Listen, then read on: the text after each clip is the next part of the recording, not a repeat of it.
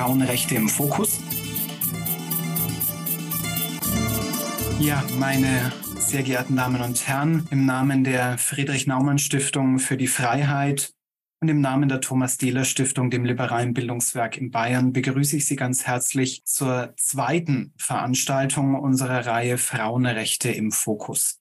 Unser Kooperationspartner bei dieser Reihe ist Frauen für Freiheit e.V.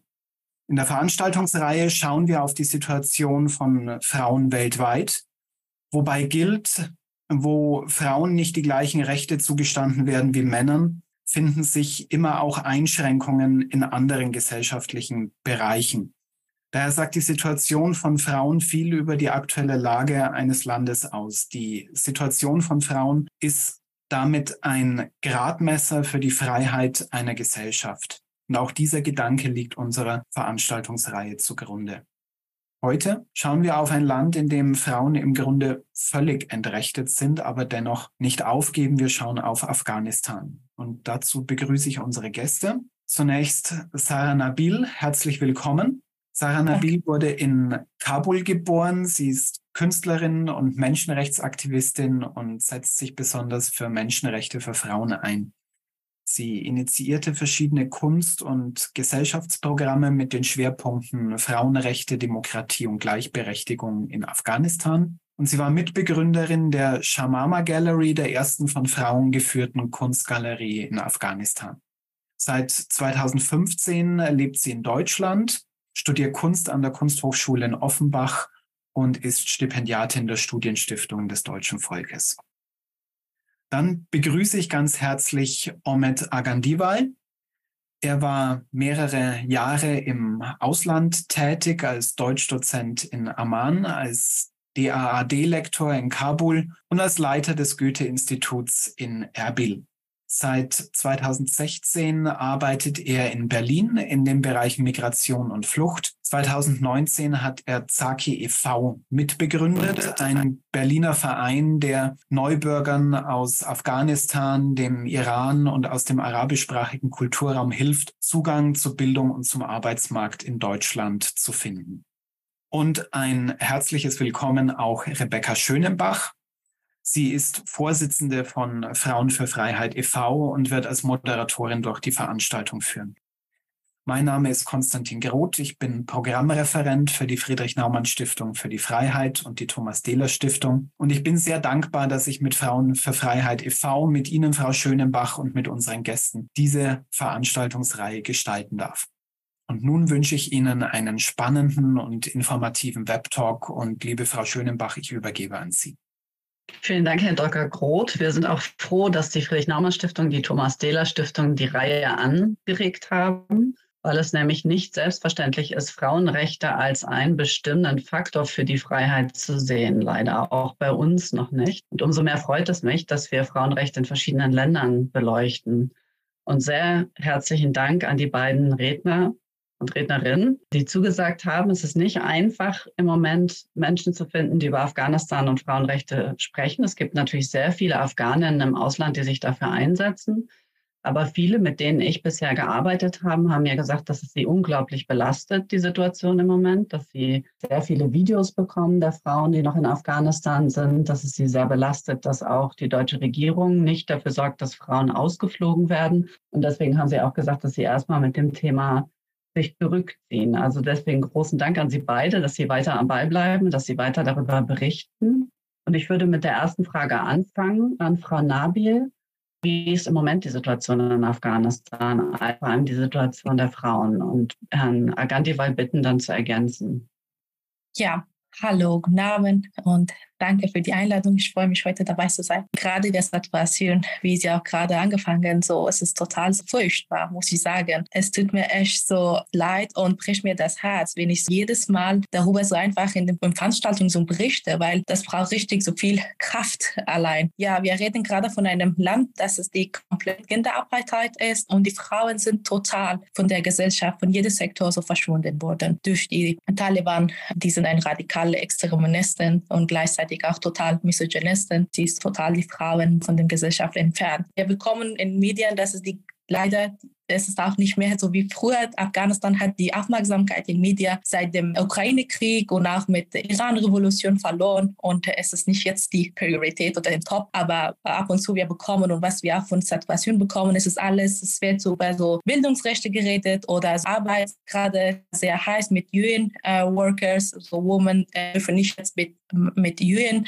arbeiten. Und äh, was hat mich auch so total schockiert, die machen, das wird im Mai stattfinden und wie auch gesagt haben, sie würden auch die ersten Schritte machen, um die Taliban zu anerkennen. Das ist echt total, wir sind alle in Schock gerade. Wie kommt das? Wo ist die Prinzip und wo ist die Werte von, mindestens von Westen, dass sie sich immer halten und und jetzt sie wollen so ein Regime zu anerkennen. So jetzt gleich komme ich zu dem Situation von Frauen in Afghanistan. Wie ich auch gesagt, in Medien bekommen wir die großen Sachen, aber wir bekommen auch nicht viele andere Sachen. Ich würde so über diese unsichtbare Gewalt reden. Das ist diese sichtbare Gewalt und das ist in Massen passiert. Die Frauen dürfen nicht zur Schule gehen. Es ist mehr als 4,5 Millionen Frauen, die dürfen gar keine Schule besuchen in Afghanistan. Es ist seit mehr als 600 Tagen. Gleichzeitig ist es mehr als 1000, 100.000 Frauen, die in den letzten 20 Jahren konnten zu Uni gehen, aber jetzt sie dürfen auch nicht zur Universität gehen, eine Universität zu besuchen. Frauen dürfen nicht das Haus allein zu verlassen. Politik, Wirtschaft und andere Sektoren zu beteiligen, es ist gerade wie ein Tabu. Und von anderer Seite, seit dem Taliban in Macht gekommen sind,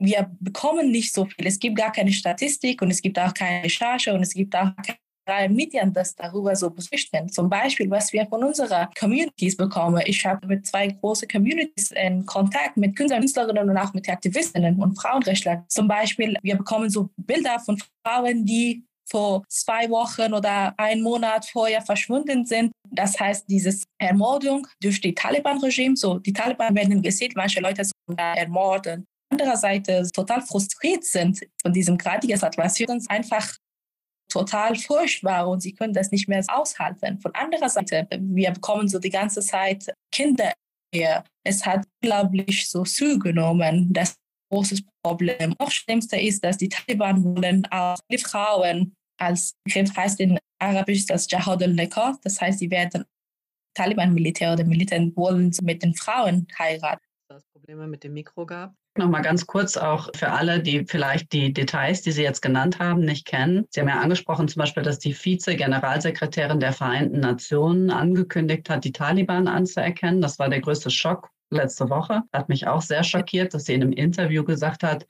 ist es der richtige Weg.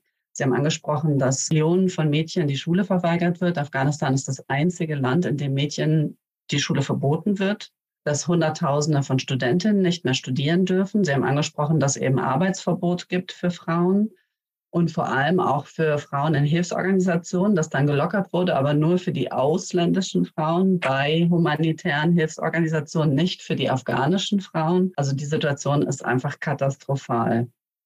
Genau. Was aber auch da ist, ist natürlich der Widerstand gegen diese Maßnahmen der Taliban, die sukzessive seit der Machtübernahme der Taliban im August 2021 eingeführt wurden. Also sie hatten das angekündigt, das im Westen hat man gedacht, das wird schon nicht so schlimm und es wurde immer, immer schlimmer. War sehr schnell mit dem Schulverbot, über die Bildung wird geredet, aber zum Beispiel, dass Frauen nicht mehr in Parks dürfen, dass sie nur noch begleitet auf die Straße dürfen, dass sie nicht mehr reisen dürfen ohne männliche Begleitung. All das geht so ein bisschen unter.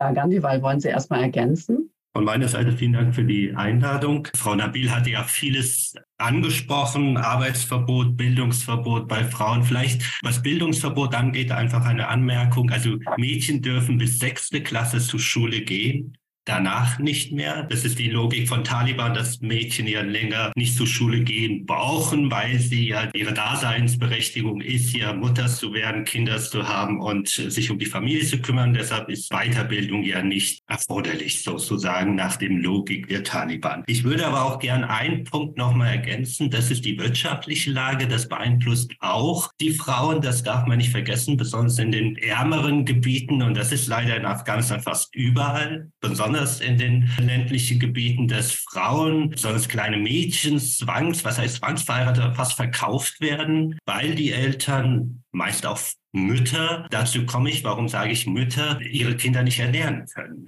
Eine Sache darf man auch nicht vergessen, dass Afghanistan durch diesen ganzen Kriegen, Jahre Kriegen, viele Männer verloren haben. Ehemänner sind gestorben. Das heißt, es gibt viele Mütter, die alleinerziehend sind, viele Frauen, die alleinerziehend sind. Und jetzt kommt Arbeitsverbot. Wie sollen sie ihre Kinder ernähren? Das die einzige Möglichkeit wäre für viele, dass sie ihre Kinder, die sie irgendwie verheiratet können, dann sind sie ja Mädchen, dann können sie sozusagen abgeben und dann haben sie eine Last weniger. Also das ist auch ein Aspekt, der sehr wichtig ist in Afghanistan, dass viele Frauen, viele Mädchen zwangsverheiratet werden, nicht weil sie Frauen das wollen, aber wirklich, weil sie, weil sie auch ihre Kinder, Töchter nicht ernähren können. Die anderen Aspekten haben Sie, Frau Nabilia, alles genannt, würde jetzt äh, vielleicht mit dem Zwangsheirat, das ist ja nichts Neues leider, das muss man dazu sagen. Ich möchte jetzt nicht, das ist eine Sache, die in Afghanistan leider immer da war und jetzt ist halt, hat sich ja verschärft durch wirtschaftlichen, aber auch das, was Frau Nabil auch gesagt hat, dass die Taliban-Kämpfer oder die Taliban sich in eine Position sehen, einfach Mädchen auszupicken und zu heiraten, in die Wohnung reinziehen. Also das sind Berichte, die wir mitbekommen. Da muss ich auch noch vielleicht dazu sagen, dass es keine Statistik, wissenschaftliche Studien sind, sondern das sind die Informationen, die wir aus den Communities hier hören. Also bei uns ist das hier in Deutschland, die Afghanen, die zu uns kommen, Ratsuchende, die uns Geschichten erzählen und das sind furchtbare Geschichten, die wir hören. Aber wir können es natürlich jetzt nicht belegen. Das will ich ja mal ganz klar sagen. Ja, also alles andere hat Frau Nabil eigentlich schon gesagt.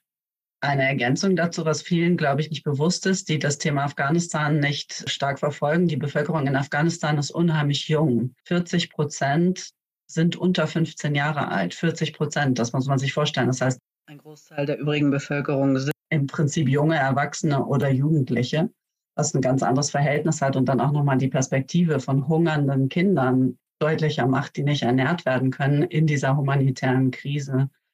Frau Nabil, kommen wir zu den Frauenrechtlerinnen, die ja trotzdem weiter auf die Straße gehen, sich trotzdem organisieren.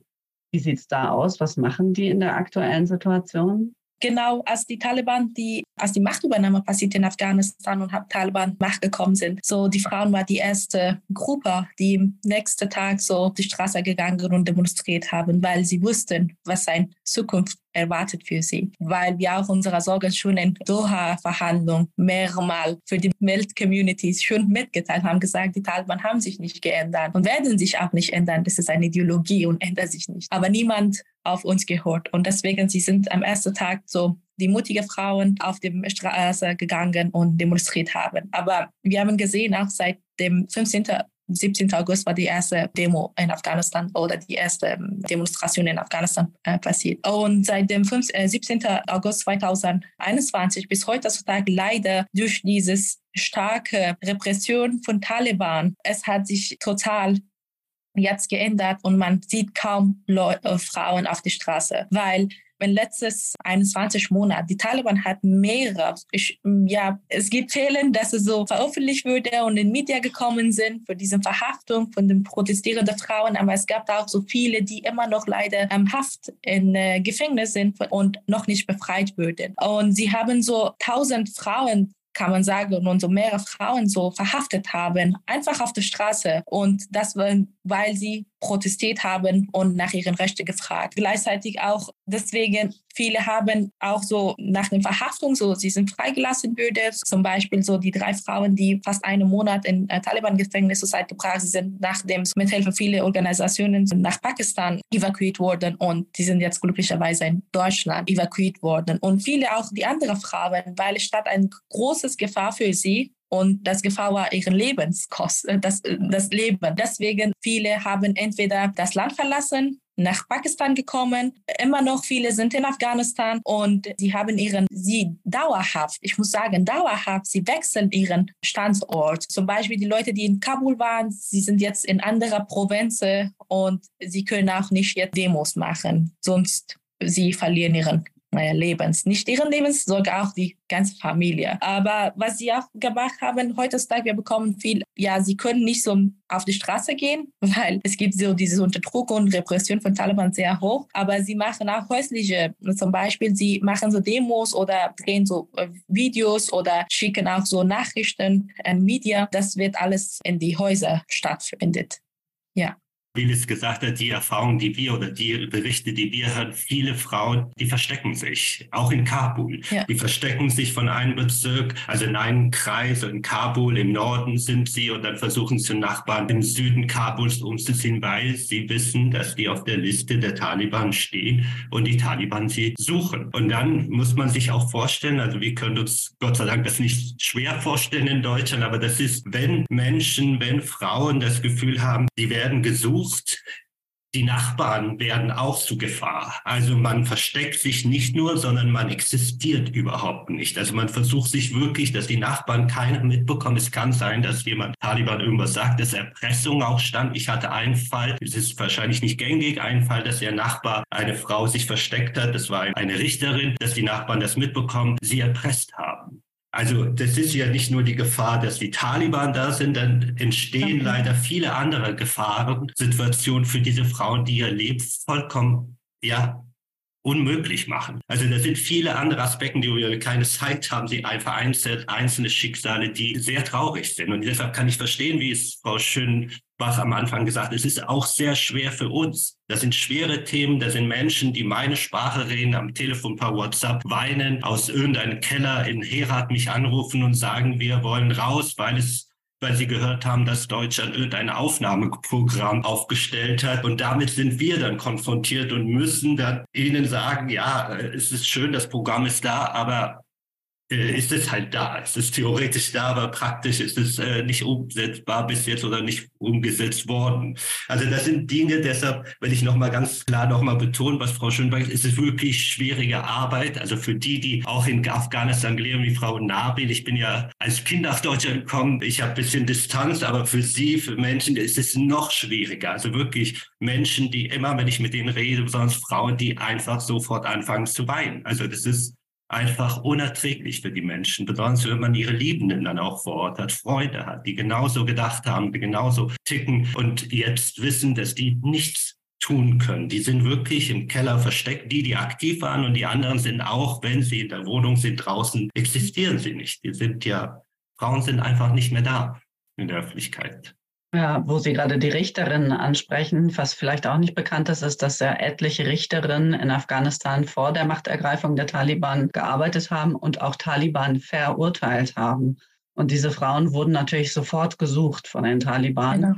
und wurden nicht gerettet vom Westen, muss man auch ganz klar sagen. Das hat dann letztendlich eine Privatinitiative gegeben, die einigen geholfen hat, von John K. Rowling, der Schriftstellerin aus Großbritannien, die eine Initiative finanziert hat, um die Frauen zu retten, aber es gab kein Programm. Und wie Frau Nabil schon gesagt hat, haben Frauenrechtlerinnen ja seit 2015 davor gewarnt. Also wir haben mit Frauen für Freiheit die Entwicklung verfolgt. Wir haben das Bombenattentat auf einer Radiostation für Frauen in Kabul gesehen. Wir haben die Anschläge auf Journalistinnen gesehen, die Drive-by-Shootings auf Journalistinnen. Und auch jetzt ist es so, diese Gefahr, die Sie gerade beschrieben haben, Herr Gandival, ist ja sehr real. Also es sind Frauen hingerichtet worden auf der Straße. Es ist nicht etwas, wo man nur, nur in Anführungszeichen verhaftet wird, sondern man riskiert Folter und Tod. Kurze Nachfrage noch, was mich sehr beeindruckt hat mit den Untergrundschulen. Also als es angefangen hat, haben sich ja viele Frauen organisiert und haben Online-Schulen oder so Kellerschulen für Mädchen organisiert. Gibt es die noch? Ja, es ist auch unterschiedlich. Äh, ich muss auch etwas sagen, wenn wir über Afghanistan reden, es gibt gar kein eine Realität. Es gibt mehrere Realitäten. So. Und auch äh, es ist unterschiedlich es ist Region zu Region. Es ist Afghanistan, ich muss sagen, so, es, ist, es hat 34 Provinzen und es ist auch, wenn man Region zu Region geht, es ist auch unterschiedliche Situationen und unterschiedliche Realität. In manchen Regionen ist es total so, konnte man sogar auch die hinter, wie sagt man so, dieses heimliche Schulen auch nicht haben oder so solche Aktivitäten haben. Aber in manchen Regionen ist es ein bisschen leichter. Und, ja, was heißt so unter die Taliban-Regime ein bisschen leichter? Ich meinte, es ist möglich mindestens, aber trotz so alle Gefahr und trotz alle Probleme das so steht. Es gibt ja mindestens am Anfang, als die Taliban am Macht gekommen sind, am 15. August, auch, wir haben ein anderes Bildungsjahr, muss ich auch so ein bisschen Vorgrund, so anderes Bildungsjahr. Und bei uns fängt am März. Die Hoffnung stand am März, dass wie, wäre die Schulen so auf Bett aufgemacht bei Taliban. Aber wir haben gesehen, dass es noch nicht und immer noch, jetzt auch, es ist mehr als 600 Tage, dass die Taliban jeden Tag Versprechen geben und sagen, dass wir werden so die Schulen so aufmachen. Aber kann man nicht so an den so glauben. Es gibt auch eine andere Frage, wenn die die Schulen aufmachen, welche Curriculum wird unterrichtet? Wenn ein so total radikale terroristische Curriculum so in dem Schule unterrichtet wird, dann es wäre besser, wenn die Schulen zu sind und gar nicht so aufgemacht wird. Und deswegen, ja, ich kenne so viele Freunde von mir, dass wir nicht so, gar nicht so gewartet und auch so die heimliche Schule, kann man so sagen, äh, aufgemacht und Online-Schule. Und jetzt, man sieht, weil wir sehen gar keine Entwicklung in diesem Sinne, dann es hat sich auch zugenommen. Jetzt ist so mehrere Online-Schule oder so kleine Gruppen, die bieten so und Online-Klasse nicht nicht äh, nur die äh, Schulenunterricht oder so äh, Schule, sondern auch Online-Classes so wie Englisch oder keine Ahnung, so Philosophie oder solche Sachen, dass mindestens die Frauen so irgendwie nutzen, weil Bildung ist sehr, sehr wichtig. Wenn die Frauen gebildet sind, dann die Situation oder die Zukunft von Afghanistan ändert sich auch. Aber das findet immer noch statt und heutzutage es wird noch mehr und es wird noch, es ist zugenommen heutzutage, dieses heimliche Schulen, Online-Schulen, beide.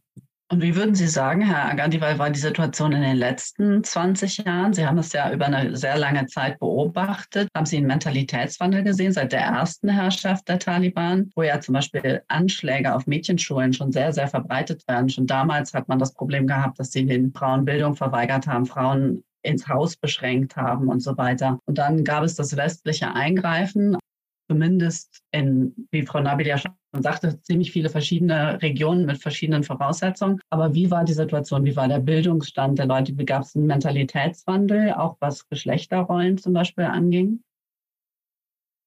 Ich würde gerne noch mal einen Punkt noch mal zurückgehen, um, um über diesen Untergrundschulen zu sprechen. Frau Dabil hat vollkommen recht. Also es gibt viele kleine Versuche, Schulen, Untergrundschulen, also Klassen, ich würde es nicht Schulen nennen, das hört sich so an, als wären viele Klassen parallel, sondern es gibt dann einen Raum, wo eine Frau oder mehr zwei Frauen, oft sind das Frauen, die versuchen, Mädchen, aber eher Nachbarn, Mädchen zu helfen, zu unterrichten. Aber eine Sache darf man nicht vergessen, das hört sich dann vielleicht so, wenn man das sagt, so gut an, aber wirklich in den praktischen Teil reinzugehen, wie schwierig das auch für diese Frauen sind. Also erstmal die Gefahr, dass sie in Lebensgefahr sind, wenn das rauskommt. Zweitens bräuchten sie einen Raum und das heißt, die Familie muss das auch mit unterstützen oder man muss finanzielle Mittel haben, um einen Raum zu mieten. Man muss Tafel, Bücher, Schreibsachen, Materialien, das alles muss organisiert werden. Also das, das muss man immer bedenken. Das ist für uns wichtig als SAKI, als Verein, weil wir versucht haben, das zu machen. Online ist wunderbar, finde ich auch sehr gut, aber damit erreicht man nicht Mädchen, die keine Internet, keinen Zugang, kein Endgeräte haben, keine Wi-Fi haben und so weiter. Das heißt, es bleibt eine bestimmte Schicht in bestimmte Großstädten, meistens Kabul, Herat und Masar, die vielleicht in den Genuss kommen. Die hatten bis jetzt, also jetzt ist das auch wahrscheinlich auch verboten, viele Bundesländer in Afghanistan, die hatten bis jetzt die Möglichkeit, auch privat sich weiterzubilden. Und aber die Mädchen, die überhaupt keinen Zugang haben und kein, kein Geld und keine Möglichkeiten, die bekommen, also keine Grundschule oder Grundbildung. Und da ist es wichtig, dass wir darüber sprechen, was macht Deutschland? Und da haben wir uns versucht, also das muss ich wirklich sagen, weil ich das für wichtig halte, wir haben versucht, an Ministerien, Außenministerium, Innenministerium äh, anzuklopfen und zu sagen, gibt es einen Topf für diese Menschen, damit wir unterstützen können. Dann kam dann deutsche Bürokratie und dann heißt es, also auch die Vergabe ist, dann muss man eine Organisation vor Ort in Afghanistan haben, eine NGO. Also da scheitert es schon. Welche NGO soll es sein? Jede NGO, der in Afghanistan aktiv ist, muss der Taliban-Ministerium Bericht erstatten. Keiner wird das machen. Also das sind Dinge, aber das heißt, wenn ich sage, aber ich kenne persönlich zwei Damen, die an der Uni mit mir Kolleginnen waren, die gern das machen würden, aber keine finanzielle Möglichkeit haben, nichts haben, was sie machen können. Und da würde ich gerne unterstützen. Das sind keine großen Beträge. Wir reden über, ich habe alles berechnet, wir reden über 10.000 im Jahr, also 10.000 Euro. Es ist nicht möglich. Also da sind auch so Dinge, Deutschland kann mehr machen. Es ist alles leider, ich muss es wirklich kritisieren, auch ob es jetzt Innenministerium ist, ein Außenministerium, Ministerium. Es ist Programme aufgestellt worden. Frauen wollen wir retten, unterstützen. Aber bis jetzt haben wir wirklich praktisch nichts gesehen. Also wirklich auch in dieser Aufnahmeprogramm ist fast schon eingefroren. Es ist kein Mensch nach Deutschland gekommen, keine Frau, die äh, gefährdet ist, nach Deutschland gekommen. Und auch immer wieder, ich habe heute auch in Webseiten von Ministerien gesehen und da steht ganz groß, wir wollen afghanische Frauen unterstützen und retten. Und das macht mich wütend, weil das nicht der Fall ist. Es ist nicht der Fall. Keiner interessiert sich. Natürlich hat jeder Mensch, jeder, der zuhört und der auch, klar finden wir es ganz schlimm, aber es geht jetzt darum, dass wir aktiv diesen Menschen helfen und uns nicht hinter bestimmte Vorgaben verstecken. Ja, da muss ein NGO da sein, der ist hier so. Jetzt komme ich auf Ihre Frage zurück. Wir können auch erstmal bei den Maßnahmen bleiben, weil vielleicht können wir danach nochmal auf die letzten 20 Jahre eingehen, was sich verändert hat innerhalb Afghanistans, weil das ein guter Punkt ist, den Sie gerade ansprechen. Ich habe eine ähnliche Erfahrung gemacht mit verschiedenen Programm. Jetzt hat ja unsere Außenministerin eine feministische Außenpolitik ausgerufen. Und in dieser Außenpolitik steht explizit Hilfe für Afghanistan, für Frauenhäuser. Was wäre denn tatsächlich notwendig? Was müsste man tun? Und was sind denn die Forderungen der afghanischen Frauenrechtlerinnen, Frau Nabil? Was würden die sagen als erstes, was man tun muss? Das Erste, was ich auch in letzter Zeit von den äh, Frauenrechtlerinnen höre, sie sagen, dass zum Beispiel die Länder oder wenn so über afghanische Frauen geredet wird, dann müssen sie es uns hören. Das Problem ist, in jeder Plattform, in jedem Programm, in jeder Konferenz, wenn über Frauen so redet oder afghanische Frauen, die, die Frauen, die afghanische Frauen sind nicht da, leider. Oder wird nicht von denen etwas so gehört. Es ist alles, was die hier so entscheiden oder wollen machen und ohne etwas so von denen zu bekommen. Das Erste, was ich die ganze Zeit von Afghanisch oder Frauenrechtlerinnen höre, dass sie wollen, dass sie wirklich auch präsent sein und sie, dass die Welt sie hören, weil wenn sie dich nicht hören, dann können wir auch gar kein, so, keine Ahnung, wenn wir nicht so die hören, dann können wir auch gar nicht machen. Und was ich stimme auch das äh, total zu. Das erste, und zwar, äh, das ist, dass sie, äh, dass sie wird äh, gehört. Und zweitens, was sie auch die ganze Zeit kritisieren, wenn wir von Frauenrechten reden, zum Beispiel in West,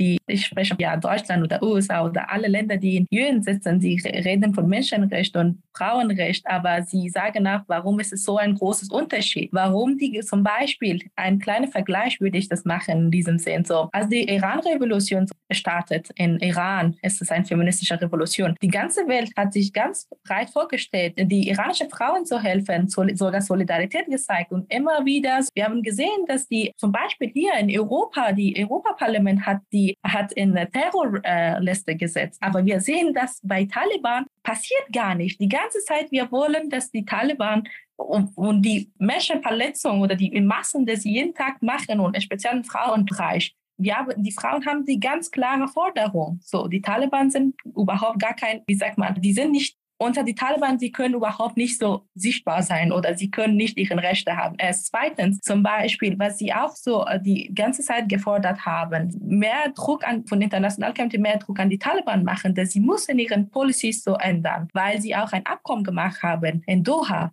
warum es wird so jetzt nicht so realisiert und warum die Situation ist so. Und zweitens, wenn die ganze Welt zeigt Solidarität mit iranischen Frauen, warum zeigt die ganze Welt nicht Solidarität mit uns? Was ist der Unterschied? Obwohl wir extrem leiden unter den gradigen Situation in Afghanistan als afghanische, äh, als iranische Frauen. Das ist, was sie gerade sagen. Aber wir sehen gar nicht passiert.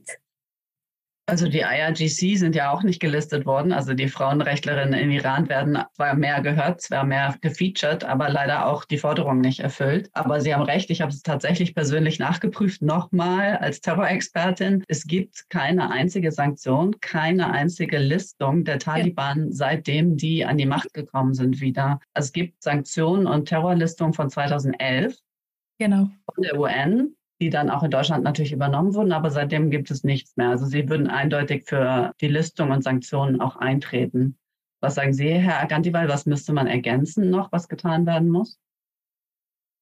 Was die, was die westlichen Regierungen, unter anderem Deutschland, machen könnte, um zu helfen, einerseits in Afghanistan, aber auch um hier dann zum Beispiel, wie Sie sagen, die geflüchteten Frauen zu unterstützen.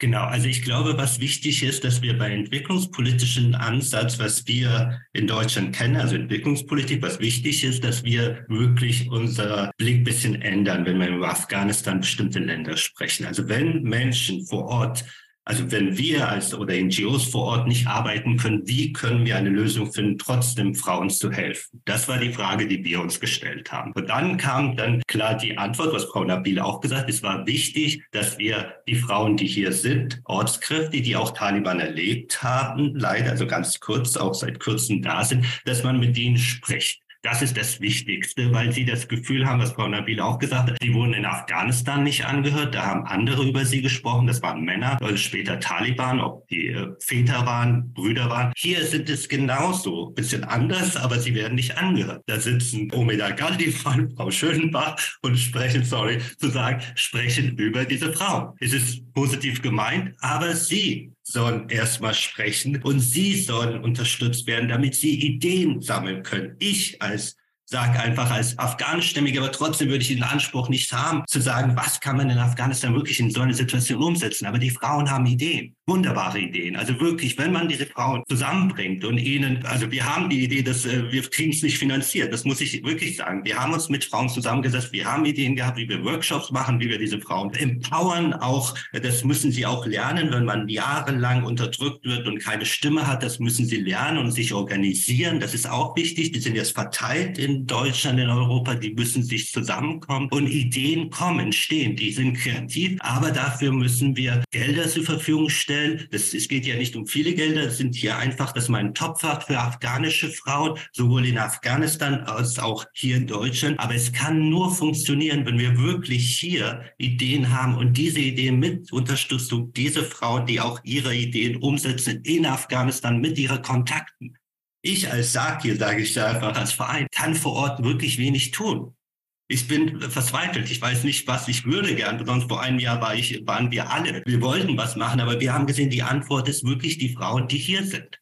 Mit denen könnte man viele Sachen machen. Da könnte man die Grundschulen noch ausbauen. Da könnte man mehr finanziell unterstützen. Da könnte man auch direkt Frauen, Mütter helfen, damit sie nicht auf der Straße sitzen und auch von den Männern und von ihren, das geht ein bisschen weit, auch von den Familien. Also das ist auch so große Familie, wenn die Männer nicht da sind, dann sind die von Schwager, von Schwiegervater abhängig, dass man den unterstützt, dass die unabhängiger werden. Also wenn Leute hungern, sind die auch nicht in der Lage, wirklich jetzt auf Ideen zu kommen, vor Ort zu sagen, ich mache jetzt eine Grundschule, ich versuche mich zu vernetzen oder mache Social-Media-Videos, was Frau Nabil gesagt hat. Aber es sind bestimmte Schicht, die einfach in der Lage ist, dies zu machen. Aber die anderen sind auch da. Das heißt, wir müssen die Frauen, die hier sind und die haben so viel Wissen und so viel Energie. Sie kennen das, Frau Schönbach. Wir hatten ja ein paar Frauen, die wir zusammen kennengelernt. Die würden so gern machen. Und langsam merke ich, jetzt haben sie das Gefühl, sie ziehen sich zurück und sagen, ja, es ist alles. Inzwischen habe ich auch gehört, ja, die Medien, gab ja auch, ich bin auch selbst auch daran schuld, dass ich versuchte, durch Medien sie rein äh, mit, mit Journalisten zusammenbringen. Da haben sie auch das Gefühl, die werden ausgenutzt. Also so richtig das, was sie sagen wollen, am Ende wird nicht in den Artikel geschrieben, sondern die Journalisten entscheiden, welche Statement will die Mehrheitsgesellschaft hören. Und das ist nicht das, was die Afghanen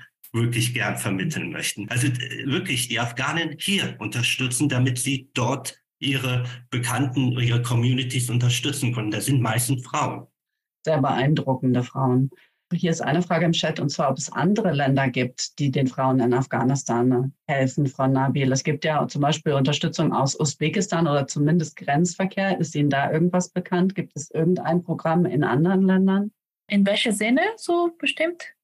In irgendeinem anderen Land außerhalb so. Deutschlands, was jetzt Frauen in Afghanistan ähm, mehr unterstützt? Ja, ich muss sagen, bekannt? leider von regionale oder Nachbarländer oder regional in Regionen, es gibt nicht so, mindestens weiß ich nicht, falls es kann auch sein, dass ich falsch liege, aber bis ich so weiß, gibt nicht so andere Programme von dem Nachbarländer, Gerade ist nur die einzige Land Deutschland, das hilft. Oder sie haben mindestens gesagt, sie wollen helfen, auch seitdem die Schule, die Universität verboten ist. Sie haben auch gesagt, sie werden auch, glaube ich, für 100 Frauen jetzt so die Universität oder, die Hochbildung, dass sie auch so Universität besuchen können. Es war vom BMZ-Programm, glaube ich, dadurch Unterstützung. Andere Länder, ich glaube, von Schweden habe ich bekommen, dass sie wollen auch, weil die Frauen gerade unter extrem Situation unter Taliban-Regime zu leiden, sie werden auch sie anerkannt. Das heißt, sie geben die Schutz, wie heißt das, humanitären Schutz. Das heißt, sie können so nach Schweden kommen. Ich glaube, noch ein europäischer Land war, hat sich auch das gleiche Programm vorgestellt, aber Deutschland immer noch nicht. Sie sind auch jetzt, wir haben auch gehört, die Aufnahmeprogramm ist gerade gestoppt und wir wissen auch nicht, wann wir das wieder anfangen, aber die anderen Länder leider nicht. Nee also nach der Genfer Flüchtlingskonvention Programme. Dann kommt hier die nächste Frage, die überleitet zu den letzten 20 Jahren. Und gibt es sehr viele Videos im Moment aus dem Iran, wo, wo Männer Frauen schützen und unterstützen. Ich habe einige von solchen Videos auch aus Afghanistan gesehen, von jungen Studenten, die zum Beispiel das Examen verlassen haben, weil die Frauen ausgeschlossen wurden. Aber wie ist es insgesamt? Hier ist die Frage, warum gibt es so wenig Unterstützung von afghanischen Männern für die eigenen Frauen und Töchter und Schwestern? Wie war das auch jetzt nicht nur in der aktuellen Situation, sondern auch davor? Was würden Sie sagen, Frau Nabil? Sie, Sie haben ja da gelebt. Ähm, ich würde sagen, ich bekomme diese Frage häufig und mhm. seit der Iran-Revolution. Und die alle Bekannte oder mein Freundkreis fragen mich so, speziell die Deutschen, sagen, warum die Männer unterstützen nicht die Frauen in Afghanistan. Wir sehen jetzt in Iran ist es ganz anders. Wir müssen nicht etwas vergessen. Iran hat seit den 40 Jahren Aufklärung gemacht. Wenn wir eigentlich ist es überhaupt für mich nicht fair, wenn wir Afghanistan mit Iran vergleichen. Wir reden von ganz unterschiedlichen Situationen. Wir reden von Afghanistan, dass es auch in den letzten 20 Jahren, es gab Krieg. Ja, es gab nicht ein, wie sagt man, aktives Krieg, kann man sagen, unaktives. Es gab nicht so Krieg in Kabul, in Herat und Mazar. Trotz, wir haben so am Tag so fünf oder sechs Anschläge gehabt oder Suicide Attacks, mhm. aber es gab nicht so äh, Krieg, aber es gab dieses Problem in Afghanistan und auch die vorher so 20 oder 30 Jahre Krieg. Deswegen ist es überhaupt nicht fair, dass wir Iran mit Afghanistan vergleichen. Mindestens in Iran ist es seit 40 Jahren, sie haben so, leiden auch unter ein diktatorisches Staat, ein diktatorisches Regime, aber mindestens sie haben in den letzten 40 Jahren Frieden es gab Frieden in dem Land. Die Frauen dürften zur Schule gehen, zur Uni gehen, ohne Problem. Ja, mit Hijab leider, aber oder Zwang Hijab musste zur Uni, aber mindestens sie dürften sich in der Gesellschaft beteiligen. In Afghanistan, wir haben erst seit 2001, als die Taliban erste Regime von 1996 bis 2001 zerbrochen wurde und dann die westlichen Länder mit Einsatz, die Westen mit, Einsatz von Westen, diese neue Entwicklung in Afghanistan passiert. In den letzten 20 Jahren, wir haben richtig viel erreicht hat sich, wir haben von null, wenn wir sagen von null bis zum, kann man auch sagen, 50 oder 80, die brauchen wirklich so viel. Sie haben sich in jedem Bereich beteiligt.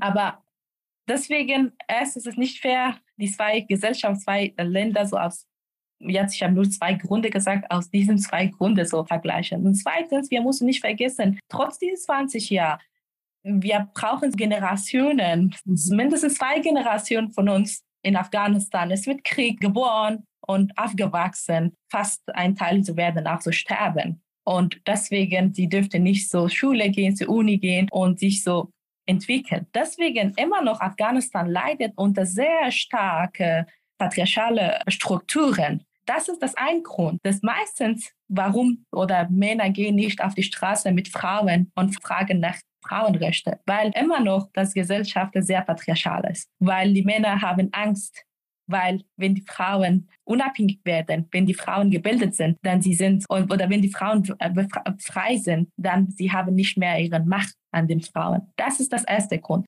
Ich würde so nicht schwarz-weiß sehen. Das ist der erste Grund. Das zweite ist, ich würde es überhaupt nicht zustimmen, dass Männer keine Unterstützung an Frauen geben, weil die Frauen, die wir auf die Straße sehen in Afghanistan, die haben einen Mann, die haben einen Vater, die haben einen Bruder. Und in so in einem Afghanistan-Gesellschaft, die leider, leider, weil es ist immer noch diese patriarchale Strukturen, die stimmen für Frauen. Das heißt, wenn eine Frau, wenn wir eine Frau sehen auf der Straße, dann sie hat die Unterstützung von ihrem Bruder, Vater und Mann. Sonst könnte sie nicht überhaupt auf die Straße kommen. Ja, die sind nicht da, weil es gibt auch ein anderes Problem. Die Taliban, wenn die Männer auf die Straße kommen, sie werden sofort auf die Straße aufgeräumt. Das heißt, sie werden alle festgenommen und man weiß nicht, wo sie hingebracht, was wird für sie passiert und welche Zukunft erwartet für sie. Und es ist auch schon passiert, für manche haben immer noch, sie sind seit langem verhaftet worden und wir wissen nicht, was, wo sind die, welche Gefängnis, ob sie immer noch leben oder noch nicht. Das ist auch das dritte Grund, das Angst oder dieses Unterdruck und Repression von Taliban, dass sie so schnell können, sogar so schießen an Männer. Das ist auch ein anderes Problem, dass die Männer nicht so viel gehen. Aber ich würde sagen, die Frauen, die auch hier auf der Straße sind, sie haben die Unterstützung von Männern und ihren Familien. Wollen Sie dazu ergänzen, Herr Gandhiwal? Wir haben ja zum Beispiel die junge Rapperin Siba Hamidi bei unserer Veranstaltung gehabt mit einer halben Million Followerinnen und die rappt über Gewalt gegen Frauen von Männern in Afghanistan. War auch sehr engagiert und hat gesagt, hat sich noch nicht genug geändert. Wir müssen darüber diskutieren. Das war sehr beeindruckend, weil da auch sehr viele junge Afghaninnen im Publikum waren in Neukölln, die gesagt haben, genau. Was würden Sie sagen? Wie haben Sie in den Jahren einen Unterschied gesehen? Und wie ist das Stadt-Land-Gefälle? Ist hier eine Frage aus dem Chat. Also ich glaube, das muss man noch mal ganz vor Augen halten. Also Afghanistan, wenn wir sprechen, was Frau Nabil auch gesagt hat, das sind wirklich viele Realitäten. Und einmal in Großstädten und dort auch, welchen Bildungsstand hat man? Also wenn ein Mann, der gebildet ist und in der Universität mit Frauen zusammen studiert hat, hat ein vollkommen anderes Bild von einer Frau als ein Mann, der auf dem Land lebt und keine Schulbildung hatte. Und das ist meistens, das muss man auch, die meisten Menschen in Afghanistan sind nicht gebildet. Das ist einfach, vielleicht können sie lesen, und schreiben, aber das ist für mich keine Bildung, also aus meiner Sicht. Das ist, reicht hier nicht. Das, das ist man alphabetisiert, aber das reicht äh, nicht, um wirklich komplexe Dinge zu verstehen, Dinge in Frage zu stellen. Das wollte man auch nicht, also durch die Krieg auch nicht, aber auch in der Zeit, also diese 20 Jahren, da gab es natürlich einen Mentalitätswechsel oder Änderung in der Gesellschaft auch, aber auch hier wieder mal in den Großstädten, weil Frauen sichtbar wurden. Das ist auch nicht so gewesen, dass viele Männer, es gab wahrscheinlich Männer, ich will es ja nicht sagen, dass es keine Männer gab, die selber auf die Idee kamen, aber es gab dann Frauen, die auf der Straße waren, die Polizistin waren, die Richterin, meine Dozentinnen, meine Kolleginnen waren Frauen, die unterrichtet haben. Das macht natürlich das und macht mit den anderen Frauen was, aber das macht auch mit den männlichen Studenten was. Wenn deine Dozentin dir vorgibt, Hausaufgaben zu machen und wenn du es nicht machst, dann das ist, äh, das ändert sich. Wenn man es von zu Hause nicht kannte, dann hat man Frauen, starke Frauen und das dauert, wie Frau Nabile gesagt hat. Deshalb finde ich solche Vergleiche mit Iran, mit, was weiß ich, Tadschikistan, Pakistan sehr schwierig, weil Afghanistan wirklich, wie Frau Nabile bei Null angefangen hat. Und in diesen 20 Jahren und auch nicht in Ruhe die Entwicklung stattgefunden hat, sondern immer wieder Bomben, immer wieder extreme Situationen, auch durch der Taliban. Es war ja nicht so, dass die Frauen, die so stark waren, Richterin damals, also in diesen 20 Jahren, dass die auch in Ruhe ihre Arbeit machen konnten. Die hatten auch Angst. Kaum waren sie in der Öffentlichkeit, mussten sie Schutz suchen, weil sie nicht von A nach B sich frei bewegen konnten, weil die Taliban sofort gesehen haben, ah, da ist eine Politikerin, da ist ein Richter, der, der, da gab es Drohungen. Also in diese also da haben diese mutige Frauen trotzdem ihre Arbeit gemacht und die waren sichtbar und das hat die Gesellschaft in 20 Jahren schon geändert. Natürlich nicht so verändert, wie wir es uns gewünscht hätten oder wie wir es in Deutschland kennen, obwohl wir auch nicht, wie Sie schon gesagt, den Punkt erreicht haben, wie wir gerne hätten, was Frauenrechte angeht. Aber dennoch finde ich, da muss man ein bisschen fair sein. In diesen 20 Jahren gab es eine Entwicklung, positive Entwicklung für Frauen. Und Frauen waren im Fernsehen, Journalisten waren Frauen. Es gab Sängerinnen, die sich freizügig für afghanische Verhältnisse sehr freizügig bewegt haben, getanzt haben. Das ist vor diese 20 Jahren unter Taliban und davor auch unvorstellbar gewesen. Das ist auch für die Familie unvorstellbar gewesen, dass ihre Töchter vielleicht in einen Afghanistan sucht den Superstar auftritt. Aber das gab's. Also das sind kleine Entwicklungen, aus unserer Sicht vielleicht, aber für Afghanistan waren das große Sprünge.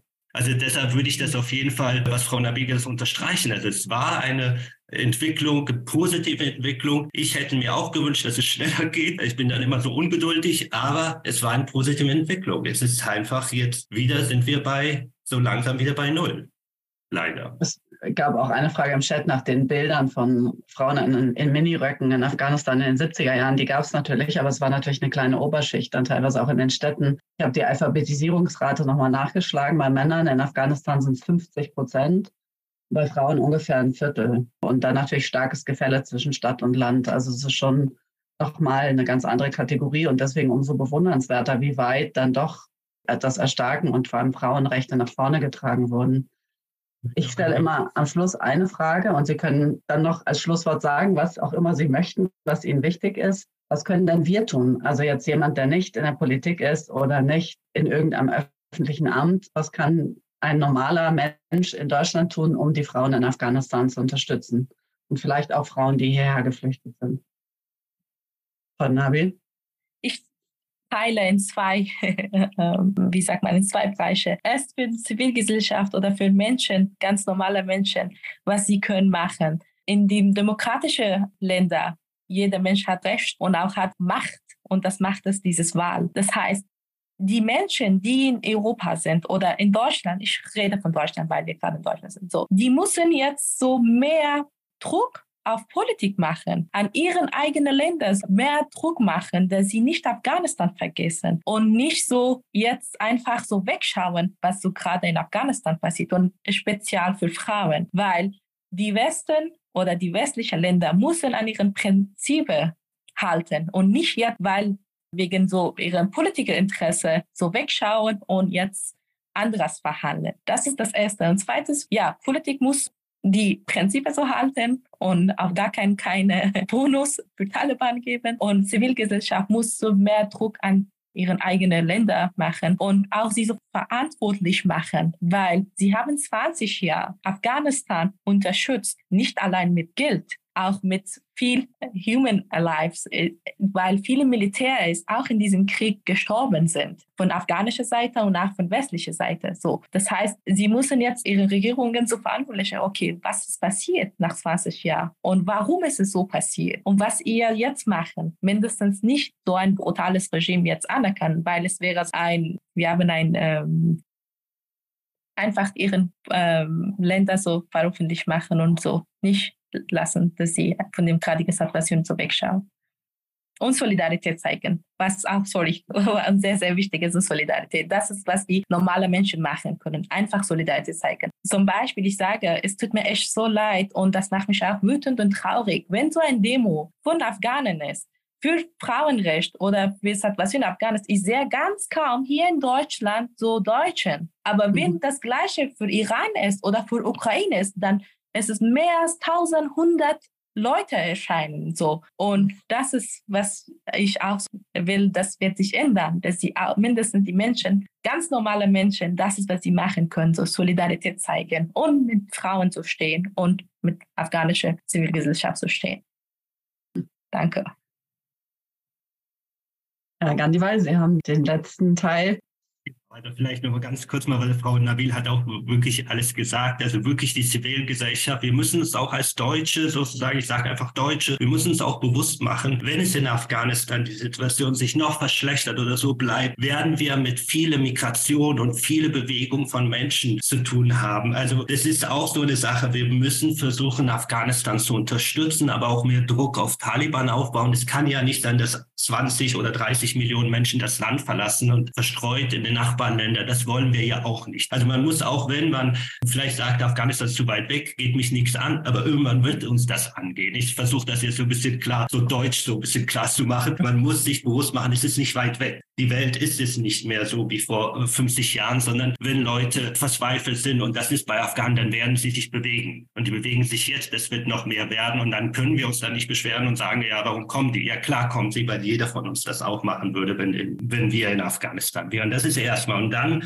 komme ich wieder darauf, so wirklich die Frauen, die hier sind, mehr Plattforms zu geben, zu sprechen, mehr solche äh, Veranstaltungen, aber auch, dass es mehr stattfindet, dass die Zivilgesellschaft mehr davon erfährt, was los los ist. Und ich würde auch, also ich bin dann ein Freund davon, nicht Vergleiche zu ziehen. Ich glaube, das liegt daran, auch wegen Iran und Ukraine, besonders Iran, das liegt daran, weil die Frauen, Menschen hier im Iran schon länger sind, im Westen und in anderen Ländern, die sind besser vernetzt und mhm. haben besser Social-Media-Auftritte und deshalb kriegen die die Leute hin. Die Afghanen haben das nicht. Und deshalb wäre es wichtig, denen dazu zu bringen, um solche Dinge tun zu können. Und dann bin ich mir ganz sicher, Frau Nabil, da werden auch viele Menschen, auch viele sozusagen Urdeutsche an den, an den äh, Demonstrationen teilnehmen. Das sind Dinge, die wir ändern müssen, wenn wir diese Frauen Stimmen geben wollen. Und dann ist es auch wichtig, dass wir gucken und wenn wir kleine, also ich, es geht nicht darum, dass ich jetzt sage, Saki, unser Verein, sondern es gibt viele andere Vereine, die wirklich Frauenvereine, ich will ja keinen Namen, da kann man recherchieren, afghanische Frauen, die hier sind, deren Frauen unterstützen, immer noch versteckt, dass man da mehr spendet und genau. versucht, diese Kleine, die versuchen zu helfen, dass man dort auch, das kann auch mit fünf Euro sein oder sechs Euro oder zehn Euro, dass man da Hilfe anbietet, weil es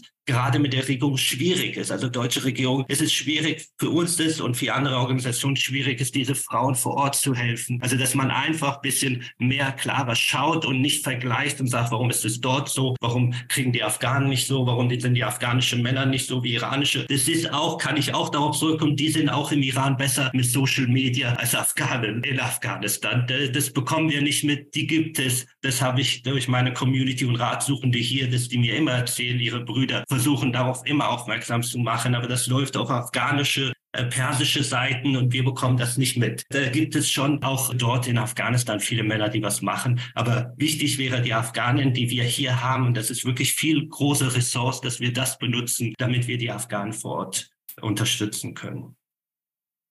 Dann danke ich Ihnen beiden sehr. Das waren sehr eindrückliche Einblicke über die Situation jetzt in Afghanistan und was man tun kann. Wir werden natürlich weiter bei Frauen für Freiheit die Aktionen verteilen. Wir haben schon mit verschiedenen afghanischen Frauen hier gearbeitet, unter anderem auch mit Herr Gandhiwal zusammen, eben eine Kunstausstellung organisiert. Frau Nabil selber ist eine sehr renommierte Künstlerin, international bekannt hat einen Instagram-Channel unter Sarah Nabil Artist, den ich Ihnen gerne dann, wenn das als Podcast erscheint, auch nochmal verlinke. Macht tolle Aktionen und Sie finden bei uns dann auch noch verschiedene andere junge afghanische Künstlerinnen aus verschiedenen Richtungen, Fotoausstellungen, Sängerinnen und so weiter, denen Sie gerne folgen können, die hier in Deutschland aktiv sind und immer wieder Aktionen organisieren. Vielen herzlichen Dank Ihnen beiden nochmal und ja. wir werden auf jeden Fall bei dem Thema dranbleiben. Danke auch.